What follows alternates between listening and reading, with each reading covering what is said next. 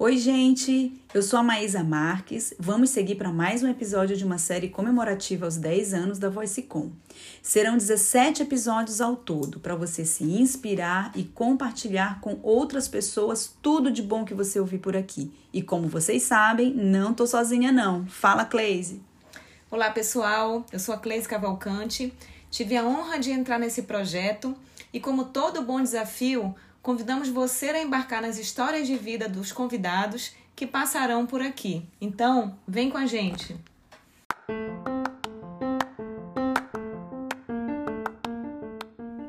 Oi, gente! Eu sou a Maísa Marques.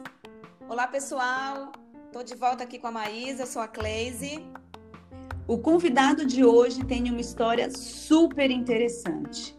Antes dele começar sua vida profissional, como executivo, esteve durante as décadas de 90 e 2000 envolvido no mundo do jiu-jitsu e trouxe para o mundo dos negócios todos os ensinamentos desse esporte, como organização, gestão e disciplina. Ele é um ex-executivo do mercado de telecomunicações por 18 anos. Apaixonado pela cultura, culinária e diversidade da Amazônia, viu no sonho de sua mãe a possibilidade de agregar os seus conhecimentos gerenciais ao seu hobby preferido, cozinhar. Hoje é o proprietário de um dos melhores restaurantes de comidas regionais aqui de Belém, o Vero Açaí. Maurício Façanha, seja bem-vindo! E aí, galera, tudo bom? Cleise, um abraço, Maísa, abraço. É, obrigado aí, tá, pelo convite. Estou extremamente feliz aí de estar participando com vocês, viu? Demais. Que bom, seja muito bem-vindo, Maurício. Legal. Maurício, quando a gente te convidou para contar um pouquinho da tua história, você falou com muito carinho dos benefícios que o jiu-jitsu trouxe para a tua vida profissional, né? O que chamou a nossa atenção e nos, e, nos, e nos fez querer entender um pouquinho, né, efetivamente, a ponte que existe entre o esporte e o mundo dos negócios, não é verdade? É, eu acho que isso é extremamente verdadeiro, né? É, desde a criação da, das relações, que a gente chama são os irmãos de pano, né? Quem já treinou jiu-jitsu, até o desenvolvimento de comportamento, autoestima, autoconfiança, disciplina. Né? Então eu fui líder aí de uma academia que foi extremamente é, respeitada né, em Belém durante seis, sete anos e tal. E, e, as pessoas sabem a disciplina que tinha lá. Então eu digo que o jiu-jitsu fez muito mais por mim do que eu por ele. Mas a questão de você obedecer regras, obedecer, saber que, que não dá para brincar é, numa luta, né? não dá para fazer um movimento errado numa luta, porque senão você perde. Né? E às vezes essa perda ela não tem, ela não tem volta. Então esse desenvolvimento de comportamento, é, eu acho que foi o, o ponto principal que o jiu-jitsu fez por mim para eu levar para o mundo dos negócios. É, Maurício, a tua formação como atleta né, de artes marciais, depois você caminhou para o mundo de negócios dentro de multinacionais e hoje você está com um restaurante que você já me disse, que a gente conversou antes, que você não trabalha com culinária e gastronomia, que você trabalha com experiência. Me diz de onde surgiu essa inspiração, esse olhar rapaz surgiu de uma mulher fantástica chamada Zenilda. Né? Minha querida mãe, que é, já se foi há sete anos. É, a mamãe, ela, a mamãe ela era uma exímia cozinheira, a mamãe era mágica na cozinha. Né? Então, eu digo para todo mundo, eu sou um administrador que tem como hobby cozinhar é, e administro hoje o meu restaurante, mas não sou chefe de cozinha, respeito demais essa profissão. A minha mãe era uma extrema cozinheira, então a mamãe ela não a mamãe era tão perfeccionista né? Eu herdei dela quase tudo isso né? Então é, a mamãe tinha regras que ela dizia se você for fazer uma coisa é, para alguém faça muito bem feito ou melhor que tu nem faças. Então minha, minha mãe quando ela, ela marcava com alguém para cozinhar em casa ou para fazer alguma coisa é, é, não era não era é, um almoço era um, uma experiência. Minha mãe se preocupava desde a apresentação se preocupava com com como a pessoa ia gostar ou não, se ela gostava da maniçoba mais gorda, menos gorda. A minha mãe era empática com as pessoas, ela se preocupava com quem vinha na casa dela, né? Então, a minha mãe era capaz de chegar, eu vi isso várias vezes. Eu chegar em casa, a mamãe dormindo no chão e as pessoas dormindo na cama. Não, eu tô, eu tô bem, eu gosto de dormir no chão. Mentira. Era a preocupação que ela tinha em proporcionar boas experiências para as pessoas, sabe? Então, acredito que eu tenha herdado muito isso dela. Maurício, e essa tua paixão pela Amazônia, né? Quando foi que tu começaste a adquirir? Foi durante as tuas viagens na, a trabalho? E aí, por conta dessas tuas viagens, esse teu projeto, né? Durante essas tuas viagens, esse teu projeto tomou corpo, tomou força? Tomou. Olha, Cleis, eu vou te falar, eu tenho muito orgulho de falar égua. Eu até vi. Égua, tu é doido, moleque. Ei, se eu não me controlar, se eu não me controlar, e eu não me controlava em reunião de negócio, cara, apresentando, é, apresentando, fazendo apresentação para diretor, para presidente de operadora, para acionista e tal. Cara, eu, eu deixava escapar. E, e, era quando eu me sentia mais confortável. Era quando eu ia pro, pro vamos dizer assim, pro quadrado do eu, eu, do eu mesmo, seja você mesmo, né? Quando eu, quando eu conseguia chegar nesse quadrado, eu acho que as pessoas tinham o melhor do façanha porque no mundo de telecom eu era conhecido como façanha. Né? Então, era nesse momento eu, eu, era o melhor. Então, eh, eu vou te dizer até eh, tentar resumir como é que eu me inspirei nisso. A minha mãe sempre dizia: ah, eu quero uma casa que só venda coisa da Amazônia. E eu fiquei com isso na cabeça. Então, no, no início do projeto, meu irmão era meu sócio, o, a, a estrutura era outra. Depois eu fui migrando para aquilo que eu acreditava. É, e quando eu saí da, da, Antes de eu sair um pouquinho da última operadora, né, que eu trabalhei, é, eu fiz uma viagem. Eu fui para Mendonça fazer uma rota de vinho, não sei o que, tudo mais e tal. E na última, é, a, gente, a gente chegou atrasado na outra vinícola e o, e o, e o, e o cara que estava com a gente, ele falou: Ó, eu vou numa aqui que é 100% argentina, são quatro irmãos. Eu falei: Puta, cara, aquilo já encantou meus olhos. Né? E aí eu vi o orgulho com que com aquela molecada falava que o choripan tinha sido produzido na ilha tal, na região tal. O orgulho. Aí eu voltei para dentro de casa e falei, cara, por que, que a gente não se apodera disso? Né? Por que, que nós temos vergonha de falar que nós somos descendentes de índio, que a gente come com a mão avoado, que se as pessoas se encantam tanto quando pisam aqui, por que, que nós não nos encantamos? Foi aí que, que eu realmente fechei o modelo de negócio do Veraçaí e falei, cara, o Veraçaí só vai vender coisa produzida na Amazônia.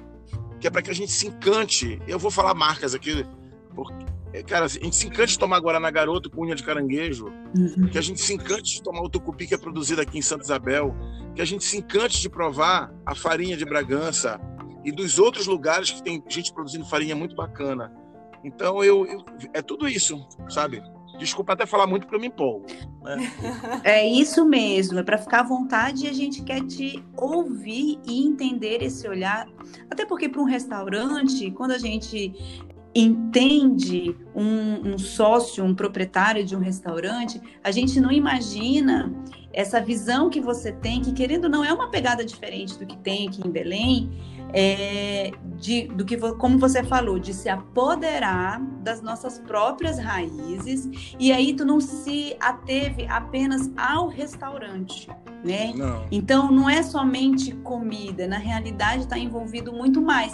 E isso tem a ver muito com o teu perfil que veio de disciplina de um esporte e de um olhar empático da tua mãe, onde tu, além de fazer tudo isso, de pegar é, é, e levantar a bandeira da tua região, tu ainda consegue movimentar a economia local.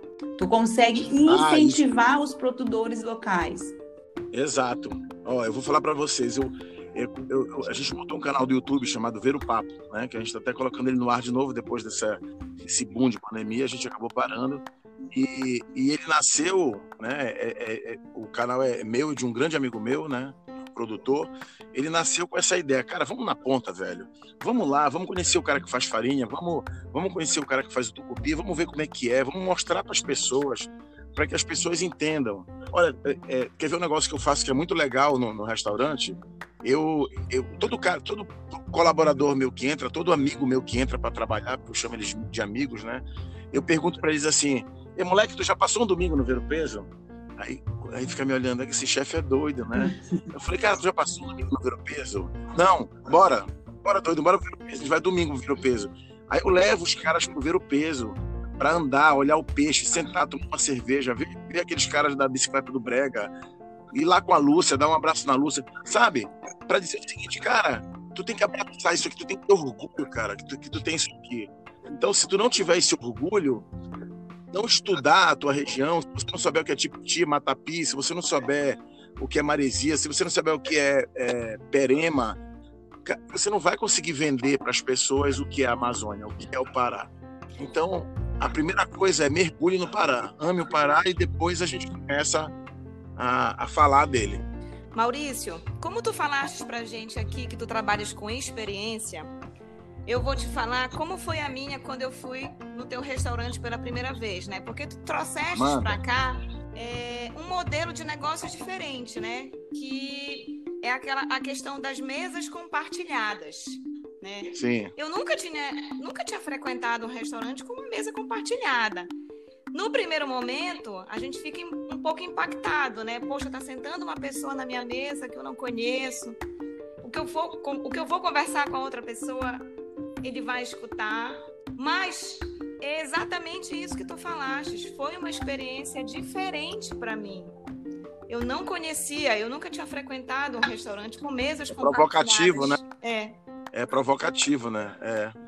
Porque a Mas gente é um dizer povo tão é... agregador, por que, que a gente não pode sentar na à mesa com uma pessoa que a gente não conhece? Pronto, tá aí, matou. Ó, na minha discussão lá atrás, é, quando nós decidimos que ia ter os mesões, né, eu, eu, conversando com a arquiteta lá, falando assim, não, cara, mas não.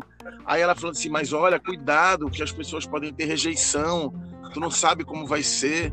Eu falei, cara, não é possível, cara. A gente senta no ver o peso do lado, a gente não sabe quem está do nosso lado. A gente está aqui, ó, tomando uma cerveja, do, do teu lado tem um, o cara que vende o pendrive do, do, sucesso de brega. Aí do outro lado tem um empresário que veio conhecer Belém, que está lá tomando a cerveja comendo peixe frito. Então, não é possível que a gente não consiga mostrar que o jeito paraense de ser é esse, agregador que você falou. Nós somos agregadores.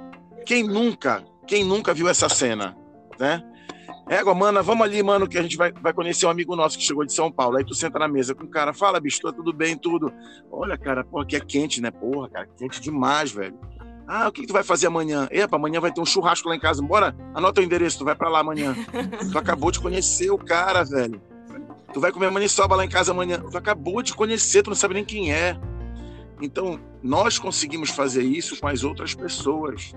Por que, que nós não conseguimos fazer entre nós? Eram meus questionamentos, né?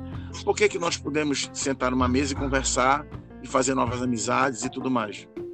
Tá acontecendo, graças a Deus. Que bom, né? Mas eu, eu tive uma experiência diferente e depois é. eu fiquei refletindo so, sobre essa experiência, né? Ah, deixa eu falar mais uma coisinha que veio na minha cabeça disso aí. Sabe o que mais acontece no Veraçaí que é muito bacana? Senta aqui três turistas, né? Aí os caras nunca vieram. E aí do lado aqui tem um paraense, porque paraense adora ser, né? Conhecedor de tudo. É muito bacana isso. E aí eu, aí eu vejo lá, o cara fala assim: o que é isso aqui, essa, esse mato aqui dentro da comida? Aí a mina prova. Aí a mina come e fala: olha, tá tremendo a minha boca. Aí, bicho, o cara já se levanta lá do lado e fala: Olha, mano, sabe o que é isso aqui? Isso é jambu. O jambu é uma planta que nasce não sei o que, que tu pode comer com tudo. Aí o cara começa a dar aula pros, pros gringos, sabe? Pro, pro turista. Isso me encanta, cara, porque eu começo a achar graça da onde eu tô olhando. Eu falo, puta, cara, a gente conseguiu fazer o que a gente pensou, sabe? O que nós desenhamos está acontecendo. Eu, eu sou muito grato a Deus por isso. É legal te escutar, Maurício, porque é tu levantar a bandeira da região fervorosamente, né? E fazer nascer Demais. essa paixão internamente. Mostrar para todo mundo e para quem chega aqui que sim, a gente é capaz de fazer boas coisas com a nossa cultura e com as nossas raízes. Porque no Demais. mundo de telecom, é, e a, foi o que a gente conversou há pouco, no mundo de telecom, ah, dificilmente a gente via diretores regionais. A gente, agora, tu tá, o quê? 18 anos, né, que você falou em telecom. Ah, quase 19. Exato, eu tô com 21 anos em telecom. Uh, se você sentiu essa, se teve essa percepção que a gente ainda tem essa dificuldade de gerenciar a nossa própria região, Imagina a gente no mundo de telecom ainda sendo mulheres, porque a gente tem a síndrome do cachorrinho que caiu da mudança, né? Do cachorrinho vira-lata também. É, é, abandonado da história, né? Isso. Né? E, assim, eu te ouvindo, não deixa de ser uma injeção de dizer sim, a gente tem gente boa, sim, a gente tem gente legal, e batalhar o nosso espaço. E você tá levando a bandeira do Pará. Pois é, desculpa te interromper. Eu tenho um projeto meu lá que eu, que eu, que eu criei, é, sei lá, no meu quarto, quinto ano de Telecom, quando eu assumi a minha primeira gerência regional mais robusta, né? É, eu chamei todo mundo e falei assim, puta, cara, o que, que eu vou fazer com esses caras, né? Então, tinha uns caras lá com três, quatro, cinco pós-graduação e eu tinha me recém, recém-formado em administração, né? Porque eu passei nove anos estudando é, jiu-jitsu, né? Então, eu larguei estudo, larguei tudo, psicologia no último ano para me dedicar totalmente ao jiu-jitsu. E eu falei, aí eu criei um negócio chamado Fábrica de Projetos. Eu carreguei isso a vida toda, até me, me abandonar o mundo telecom. E a fábrica de projetos nada mais era, depois que eu fiz pós-graduação, projetos tudo, mas nada mais era do que uma agulhada, sabe? Dizendo assim mesmo, cara, vomita aí, cara, o que tá nessa tua mente. Bota aqui nesse papel organizado, né?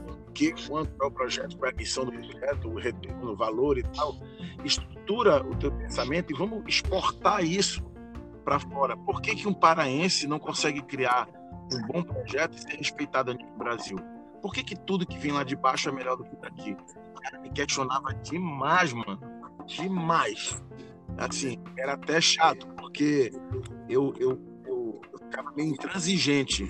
E eu posso te dizer assim, eu tenho muito orgulho de ter conseguido fazer isso e tenho muito orgulho de ver as pessoas que trabalharam comigo, que eu desenvolvi, elas estarem bem posicionadas a nível nacional. Ou seja, nós exportamos conhecimento, sim.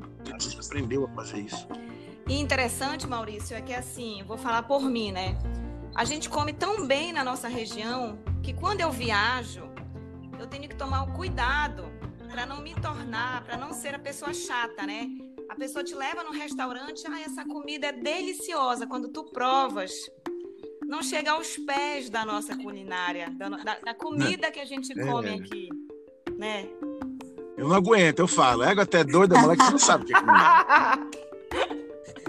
A gente é muito bem servido. Né? A gente costuma dizer que a nossa, re... a nossa região, a gente tem o turismo, né? Comum, como todo mundo conhece, a gente tem o turismo gastronômico, né? A experiência gastronômica pessoas... agora, né, Maísa? É, é isso. É, as pessoas que vão, quando eu, quando nós montamos lá o Viraçaí, né? Porque eu digo nós porque eu não consegui fazer isso sozinho, nem vou nunca fazer nada sozinho eu, eu, eu falei para todo mundo assim: olha, a gente tem duas opções. Abrir a porta daquele negócio ali, fazer as pessoas sentarem numa mesa, mandar elas escolherem no cardápio uma comida, elas saciarem uma necessidade fisiológica delas e elas se levantam vão embora.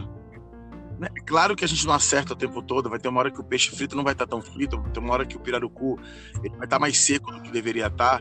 A gente vai errar. Mas se o cliente der a oportunidade da gente corrigir, a gente vai corrigir também.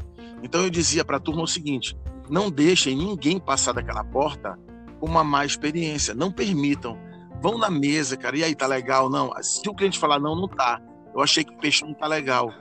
Cara, é, não discute. Por mais que você prove o peixe, fala, não, mas o peixe tá bom. Mas ele tá bom para você, não tá bom para ela. Ajeita, faz o que ela quer, porque a gente não trabalha com comida, a gente trabalha com experiência. O cara tem que levantar daqui falando assim: é, o cara tem que falar égua. Primeiro, a gente tem que ensinar o cara a falar égua para ele sair daqui e colocar lá na postagem dele assim: égua, foi uma maravilha, égua foi muito bacana, égua foi sinistro. Foi muito bom conhecer Belém, foi muito bom através da comida conhecer o Pará. Então, isso eu cobro muito da minha equipe. Sabe? Eu digo assim, cara, vai lá, entende o cliente, porque a gente não quer só vender comida, a gente quer vender momento, a gente quer vender construção de experiência. Qual mensagem? Mas a nossa próxima saída é para ir lá no Ver Açaí. É, e eu, tenho, eu já vou fazer a última pergunta. Calma que tá fechado. Porque Manda, passa muito rápido, Maurício, infelizmente. É... Deixa, eu quero Tem que bronca. tu deixe uma mensagem para as pessoas é, que escutaram tua história até aqui e que por qualquer tipo de motivo tenha uma insegurança quanto a seguir os seus sonhos, porque eu percebi só na forma como você fala, Maurício, uma garra e uma paixão uh, pelo que você faz. Você, é, é, assim, quando você fala em experiência, uh, e não somente em gastronomia, é de uma. Sensibilidade. É, de uma sensibilidade, sabe? É, de um carinho, de uma dedicação. Então, manda uma mensagem para quem tem aquela insegurança de eu não vou conseguir porque eu sou lá do interior, porque, sabe, essas inseguranças. Porque assim, a tua história é linda é. de, olha, eu percorri por tantos caminhos e hoje eu faço o que eu gosto, faço com paixão e é possível sim. Acho que a primeira coisa que eu, que, que eu, eu falaria para ele, né? Você tá, tá, inseguro, amigo? Você tá inseguro? Ele ia dizer, tô. Eu ia dizer, até fresca, né? eu tô brincando. Excelente. Não, eu, eu vou falar para vocês assim, ó. Eu falo isso, acho que para todo mundo. Eu, se eu tivesse que estudar, e era um, era um sonho meu fazer o mestrado em relação a isso, era assim: é, nós, nós somos moldados e analisados é, pelo verdadeiro chá, né? conhecimentos, habilidades e atitudes. E eu sempre defendi que a atitude ela é soberana sobre o conhecimento e a habilidade. Né? Você com, com atitude você desenvolve conhecimento, você com atitude você desenvolve habilidade. Mas você pode ser, até ser muito hábil e ter muito conhecimento, mas se você não tiver atitude, você não consegue caminhar. Então eu, eu defendi isso a minha vida toda e defendo demais até hoje. Então o que eu digo para todos os meus, meus amigos é assim: ah, Maurício, mas tu é um entusiasta, porque as coisas deram certo, é por isso, tu és um cara de sorte. Eu falei, cara, primeiro que eu não acredito em sorte, eu acredito em duas coisas: permissão de Deus e muito trabalho.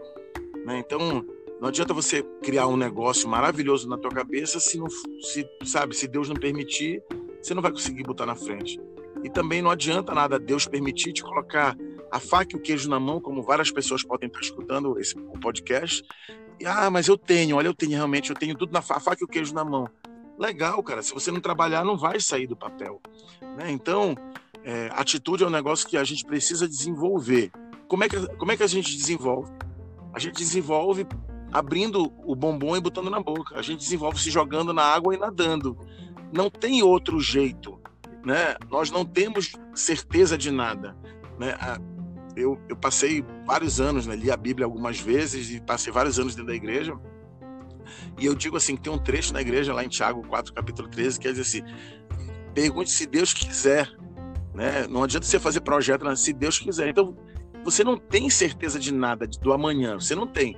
Mas se você abandonar teus sonhos, abandonar as coisas que você acredita, só em prol sabe, de ter uma vida boa, de ter carro, de ter segurança, de não sei o quê, talvez aos 60 anos você se olhe no espelho e fale assim: puta cara, égua doido, eu não fiz nada que eu amava. Eu só procurei segurança. Então, o mundo, o mundo do empreendedorismo, a última coisa que você tem é segurança. Mas você tem a possibilidade de errar e corrigir. Você tem a possibilidade de criar a tua metodologia de trabalho. Então, se eu tivesse que falar para qualquer pessoa que está ouvindo, eu ia dizer assim: porra, doido, te joga na água. Vai nessa, planeja. Não vai dar uma de doido também de leso, né? De sair, ah, não, eu vou pegar 30 mil, vou pegar 40 mil. Não, cara.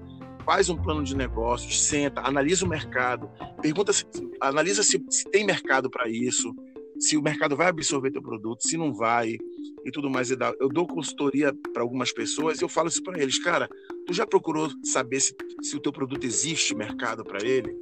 Faz uma análise e depois, amigão, sola. Olha, eu vou falar para vocês aqui, eu, eu tô de chinelo, bermuda e camisa dentro da obra, falando com vocês. Não tem outro segredo. Não existe, não dá para ficar lá em casa na frente do computador que a coisa não vai acontecer. Você vai ter que fazer a coisa acontecer em algum momento. Então, se eu tivesse que dar um conselho, era exatamente esse, cara. Planeja teu negócio, procura um profissional para te ajudar a montar um, realmente um modelo de negócio, um business plan, e depois cai de cabeça, doido, sabe? Vai, mas vai com a força do doido, sabe? Vai. Porque, porque é o único jeito, né? É, e eu volto para a primeira pergunta para finalizar. Ah, mas eu tô com medo. E se eu quebrar? A Bíblia, se tu quebrar, tu emenda levanta a cabeça e vai embora. É isso mesmo, é isso mesmo, é. concordo. Aí levanta, né? É, cara. Aí o jiu-jitsu, eu vou voltar, vou terminar falando do jiu-jitsu. O jiu-jitsu me ensinou. Né? Porque o jiu-jitsu você, você luta, sei lá, 6, 7, 8 minutos.